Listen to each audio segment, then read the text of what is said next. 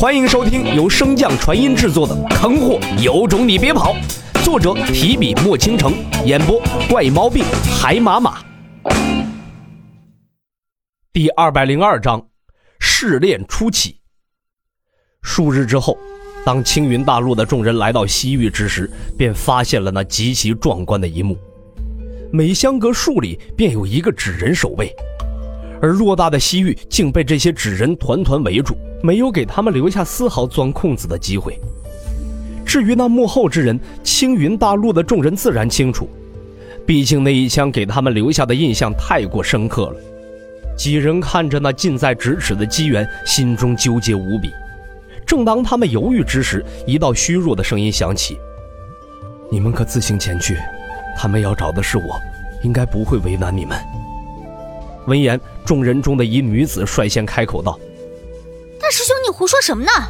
我们剑神山庄之人共进退，怎能舍下你不管呢？你就安心养伤吧。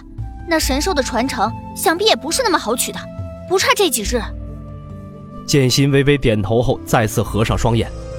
与此同时，一道温润的灵光缓缓升起，开始迅速治愈剑心的伤势。唰。在遥远的东域之中，在魔王利顿的指导之下，一个小型结界已经被叶童搭建完成。遵循着利顿所说的规律，叶童只在午时外出掠夺，随后将捉住的人带到结界中斩杀。如此行事数日，斩杀万人，竟真的没有被玄武发现。于是叶童的胆子也越来越大，每次掠劫的人口也越来越多。结界中的尸体也很快便堆积如山，看着那被泡在血水之中的尸山，叶童极为满意。然而还不等他邀功，利顿便浇下了一盆冷水：“你的境界太低了，如此行事到彻底完成，怨灵都跑光了。”叶童连忙收起之前的那份得意：“该如何行事，还请魔王大人尽情吩咐。”我察觉到玄武最近的气息越来越弱了，想必是在准备你所说的那个什么试炼。等那个试炼开启，你便可以出去尽情屠杀了。那时也是我降临的最佳时刻。唰，日升月落之间，三日已过，眼看着玄武定下的期限将至，洛尘等人只能放弃继续守株待兔，转身向那巨大的界碑走去。与洛尘所预料的一样，那男童和老者此次并未露面。几人踏入界碑不久后，一股莫名的力量自四周传来，将众人强行推送到一处道台上。众人正在疑惑之时，一道神光闪过，将洛尘身边不远处的秦燕撞飞了出去。洛尘正欲出手相助，秦燕的身影瞬间消失不见，再无踪迹。虚空中随之浮现出四个大字：“秦燕淘汰。”洛尘冷眼望向虚空之中，不知道这玄武是否有意针对几人，竟然连这试炼的规则都不曾说过。洛尘刚想开口，让众人聚集在一起，道台之上异变突生，中央地段缓缓凸起，形成了一个小山丘。道台变动完成后，紧接着一道道光墙飞速从道台之下升起。那恐怖的速度，就连洛尘都差点着道。由光墙隔离，洛尘的神识也被局限在了此处。感受着神识所能探查的范围，洛尘伸手向着头顶上方摸去。果然，上空也被封闭了。狭小的空间中，一股独特的力量朝着洛尘的神识压迫而来，欲要将他的神识封禁。在顽强抵抗了一炷香之后，洛尘终于不失所望。彻底被封禁了神识。下一刻，原本四处封闭的光墙再次启动，露出了一前一后两个通道。洛尘稍一犹豫，便向前方走去。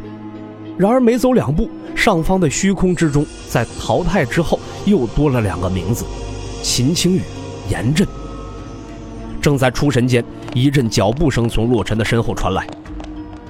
洛尘，可算找到你了。待看清来人的面容，洛尘迎上前去。师兄，你可明白这次试炼的规则？司徒庭轩微微点头。此处每一炷香便会发射一次圣光，而圣光所攻击的位置似乎与一道阵法有关。那师兄可有破解之法？司徒庭轩自豪一笑：“那是自然，否则我又怎么会这么轻易的找到你呢？”司徒庭轩看了一眼虚空，接着道：“师弟，我们二人所在的便是下一道圣光攻击的地方，你且随我来。”洛尘看着向后走去的司徒庭轩，眼中闪过了一抹疑惑，随后便跟随而上。在司徒庭轩的带领下，两人的位置越来越深，逐渐向道台最中央的位置走去。师兄，圣光攻击的范围似乎并没有这么大吧？怎么可能？若攻击范围这么大，那试炼还有什么意义呢？我现在直接带你前往此处镇眼，这样便不用受到圣光的攻击了。洛尘若有所思的点点头。原来如此，那小脑斧和他主母呢？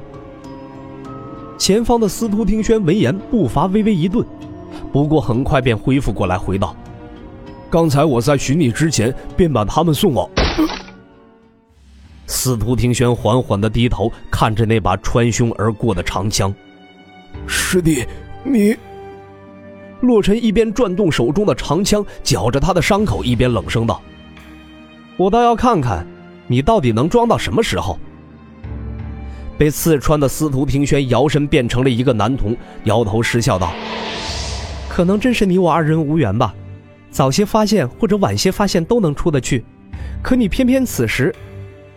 唉，罢了。”男童长叹一口气，便瞬间消失在原地。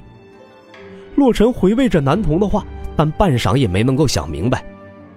其实早在两人见面时，洛尘便发现了这个师兄的异样，只是未曾揭穿而已。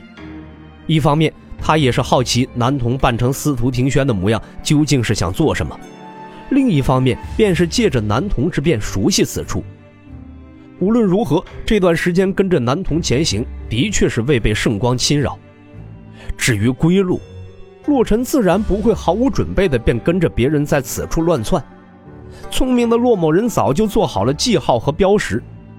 洛尘嘴角微微一笑：“活得久又怎样？就这还跟我斗？”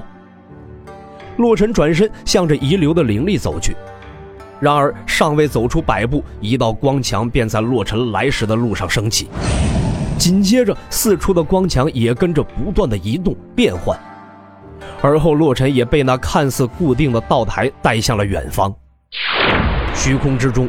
男童看着那道呆若木鸡的身影，心中涌上了一丝无奈，而一旁的老者则是笑个不停。可惜呀，人家不领你的情呢。界碑之中，一道流光闪过，男童一扫之前那副苦闷的神情，向界碑入口处赶来。救星来了。集播讲完毕，感谢您的收听。如果喜欢，可以点击订阅哦，关注本账号还有更多好听的内容，还不快动动你的手指头！